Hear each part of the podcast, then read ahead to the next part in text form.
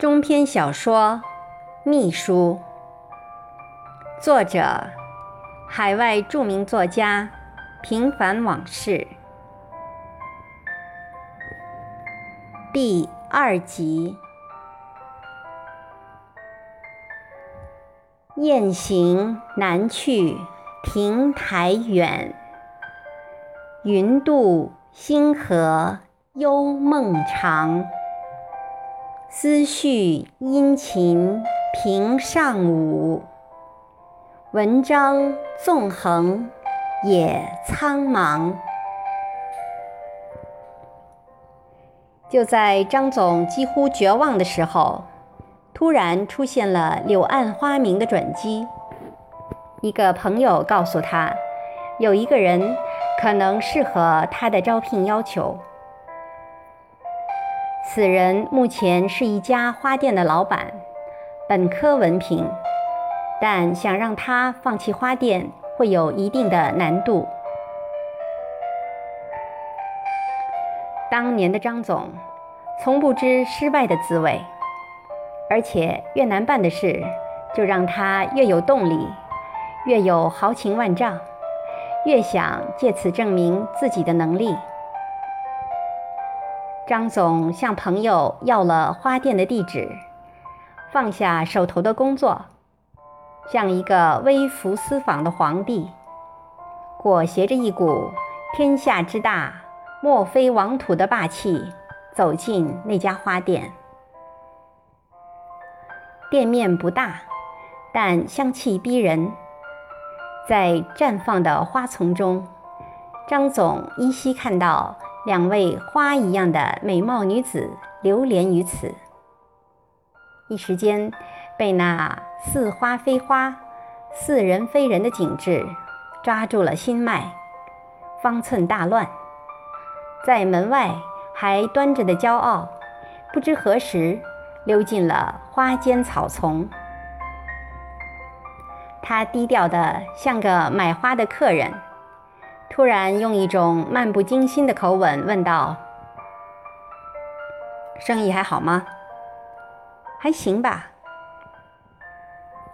不知两个美女中的哪一位对他的搭讪有了反应？一阵惊喜划过张总的大脑，职业的敏感让他觉得有机可乘。他用一种貌似商量。”却不容置疑的口吻说：“如果生意真的不好，不如关了店，找份好一点的工作。”一阵沉默，感觉告诉张总是该走的时候了。他来到门前，又突然转过身去，从名片盒里抽出一张名片，看了眼。架子上簇簇绽放着的美丽，微笑着将名片放在一盆盛开的花朵上，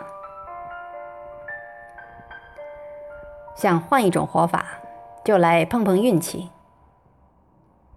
说完，轻轻的带上门出去了。直觉告诉他，有门儿。也许新秘书。就是他们当中之一，而结果是否他想要的，到目前为止还只是个未知数。但这起码是一个不错的开始。回到办公室后，张总半坐半倚在沙发里，一边品着香茗，一边满脸轻松的。翻起了当天的报纸来。经理又签单了吧？在一旁整理文档的唐小姐打趣说。张总不露声色地嗯了一声。还真别说，此时的他还真有一种签单时的快感。找一个称心如意的秘书，毕竟不是一件容易的事。而这恰恰又关乎到他将来的事业和命运。而即便签了合同，在没有收到真金白银之前，他都不会有让自己去喝一杯的冲动。这是多年商场里摸爬滚打出来的经验，好事多磨。第二天一早，张总刚走进公司，就碰上准备送工作计划书去开发部的唐小姐。经理早，有一位小姐正在小会议室等你呢。小姐找我？张总一脸狐疑。啊，他说是来应聘的，我看挺好的。唐小姐说这话时，表情显得有些不自然。好，你去给我泡杯茶，然后请他过来。张总突然意识到了什么，来得好快呀！张总刚把身子陷在座椅里，敲门声就传了过来。请进。他随手拿起桌子上的那份总公司发来的有关产品换代的传真，简单的扫了一眼上面的内容，唐小姐就领着一个女人来到张总的红木桌前。经理，这是李小姐，你的茶我加了点菊花，如果没别的什么事。我先出去了。”唐小姐有点自怜地说。“好，你把这份传真复印一份，给业务部的王经理送过去，让他通知所有的业务员执行，原件存档。”唐小姐放下两杯茶水，接过张总递给她的传真，转身出去了。张总客气地对李说：“你请坐吧。”这时，李已经没有了在花店时的那份从容和矜持，多了一些小女人的妩媚。这让隔着一张桌子的张总再次找回了主人的感觉。我知道你会来，只是没有想到你会来的这样快。为什么呢？我为什么一定会来？他突然有些抗拒，因为没有一个聪明的人肯放弃机会。你说呢？这句看似随便的问话。一定让李的挫折感有了些慰藉，他的情绪安静下来。刚刚还像一起靠拢的双眉，又向两旁舒展了开来。谈谈吧，你是怎么想的？我想刚才唐小姐已经给你介绍过公司的情况了。张总两眼看着那张再次灿烂起来的脸说。除了我的专业，我还学过管理。我想我能胜任这份工作。只是我得先卖掉或转让花店和一些后续的事情，恐怕要迟些上班，不知可不可以？他用略带恳求的口气说。张总有些迟疑，这么麻烦。看来又是一场空欢喜。他现在需要的是一个能立刻走马上任的得力助手，去辅佐他实现气冲牛斗的志向。李小姐看张总没有表态，接着说：“花店不是我一个人的，所以我要同我的合伙人商量一下。”但请相信，我是认真的。看他说的这么诚恳，张总不好一口回绝，于是就敷衍道：“那好吧，不过我就给你一周的时间，记住只有七天，你有三个月的试用期，合格了才能转正，你可要考虑好啊。”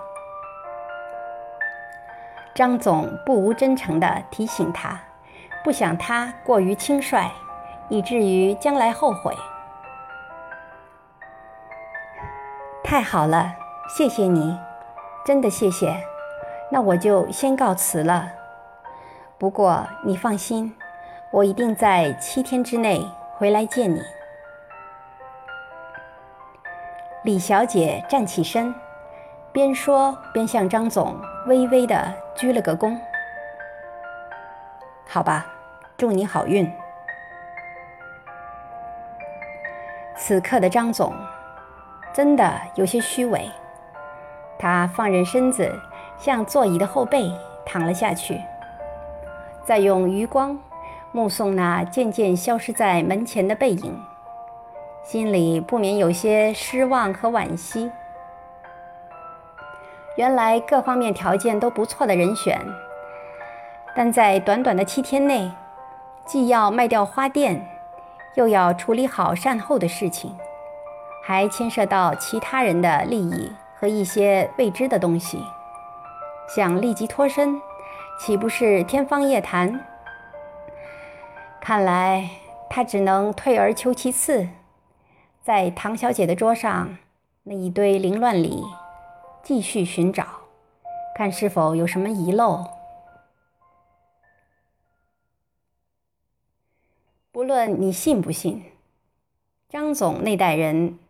骨子里都很传统，道德的标尺时刻像把利剑，横在欲望的门槛上。外面的女人再好，也不过是一幅可望而不可及的油画，只能远距离欣赏。秘书，就是他迈向理想的众多工具之一，是点缀厅堂里。养眼的盆景，而非性幻想的对象。征服之心有之，但那绝对是对自己已有物时把玩一样的心情，和岂容他人窥视的霸道。男女授受不亲，是他们行为规范中的一条潜规则，就好像教室里张贴的“好好学习，天天向上”的条幅一样。把持着他们生活中惯性的方向。那时的张总，要做人上人的雄心无限膨胀，仿佛一切与之相比都轻于鸿毛。而要想实现这一目的，就必须克服一切困难，任何与之无关的人和事，都要为其让道。自从上次面试过李小姐之后，张总已经对她能否来公司上班的可能性不抱任何幻想了。就在三天以后的下午，他刚给业务部的王经理布置完下个月的工作计划，唐小姐就敲门进来说：“张总，李小姐来了。”张总真的吃惊不小，随口说了声“让他进来吧”，心想大概他是知难而退了，过来打声招呼。推门进来的李小姐却是一脸轻松的样子，完全没有了那天离开时的沉重。张总心里一亮，他解脱了，他是来报道的。我有秘书了，我回来了，你还要我吗？李小姐春风满面。事情都处理好了吗？我这儿可没有时间让你请假处理私事啊。张总不露声色，半开玩笑地说：“不会的，我可是公私分明。”如果真发生类似的情况，你可以随时开除我。”说这话时，那绽放在脸上的美丽已经收敛起来，取而代之的是一副认真和严肃的表情。这在李小姐后来的工作中都一一得到了验证。张总，我明天就可以上班，如果你还要我的话，花店。我已经全部移交给了我的合伙人，虽然吃了点亏，但我认了。他的脸上透出一种执着和坚韧，这也正是张总欣赏他的地方。凡成大事者，在人生面临十字路口的选择时，就应该有这种拿得起、放得下的决绝。一旦认准的事情，就绝不回头。好，如果你方便的话，现在就可以上班了。你先去唐小姐那里熟悉情况，希望你能在一个月内独当一面。但愿你不会让我失望。张总一脸放松的样子。这时，唐小姐敲门进来，说。张总，有两位先生要见你，说是和你一个大院里长大的发小，您见吗？发小，谁呢？张总心里直犯嘀咕。近年来，由于各忙各的，他已经很长时间没有和他们打交道了。但在张总的心里，谁都可以怠慢，有两种人。却是万万不可，即客户和朋友，尤其是那种根儿都连在一起的发小。前者是为了工作，后者就是性情使然了。让他们进来吧，你们先出去吧。对了，从今天起，你就带李小姐，让她尽快把公司的情况熟悉起来。两位小姐出去不久，就进来两个穿便衣的男子。为首的那个大声冲着张总喊道：“张某某，生意做大了，是不是就忘了我们这些和新年一起长大的人了？”王某，你怎么有空来我这儿？这么多年不见，你在哪儿高就啊？我在特警支队里混，我来介绍一下。这位是军区政治部的王干事。哦，对了，他也是部队子弟。王和张握手的同时，介绍了他的同伴。由于都是部队子弟，所以在张总的内心深处，自然而然地产生了一种认同感。而也正是这种认同感，瞬间消除了彼此之间。先前的陌生感，哈哈，二王，但愿你们不是江湖上那两个杀人越货的二王。张总不无调侃地说：“此二王可非彼二王，你的发小现在可是特警支队的副队长啦。”王干事接话茬说：“哈哈，真是士别三日，当刮目相看。”说吧，是什么风把两位吹到我这座小庙里来了呢？我想你们一定是无事不登三宝殿吧？张总在他们的屁股沉在沙发里时，开门见山地问道。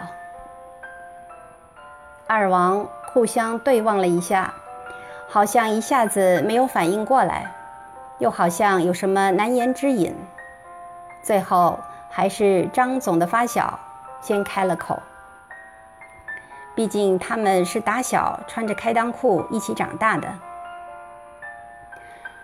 李小姐是王干事的帖子，他看张总一脸不解的样子，接着说：“就是那种关系。”张总扫了一下满脸尴尬的王干事，笑着说：“看不出你这个当兵的，比我这个在灯红酒绿场上混的人还开放嘛。不过你放一百个心，朋友妻不可欺，这个道理我还是懂的。更何况我可没有你们那份闲情逸致。”张总嘴上这么说，却从心里看不起他。什么意思嘛？一个男人连起码的自信都没有，还出来混，而以这种不顾男人尊严的方式，在另一个男人面前示弱乞求，让他有一种吃苍蝇般的厌恶感。二王支支吾吾的。一时不知道说什么好，室内的气氛突然显得有些尴尬。张总马上善解人意地说：“这个我理解，人嘛都是感情动物。再说，你们有资格这么做，都是革命干部，有钱有闲。”二王这才如释重负的你一言我一语。开始陈述起他们各自的感情史，而张总的思想却开了小差，心不在焉的坐在那里，有一搭无一搭的敷衍他们。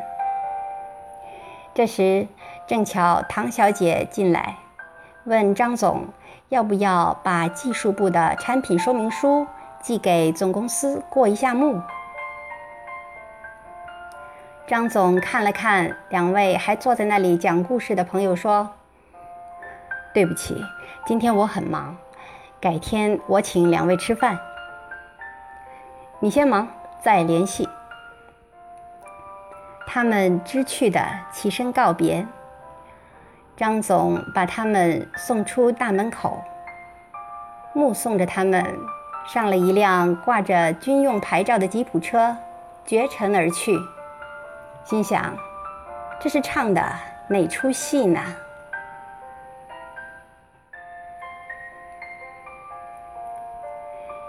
敬请继续关注中篇小说《秘书》第三集。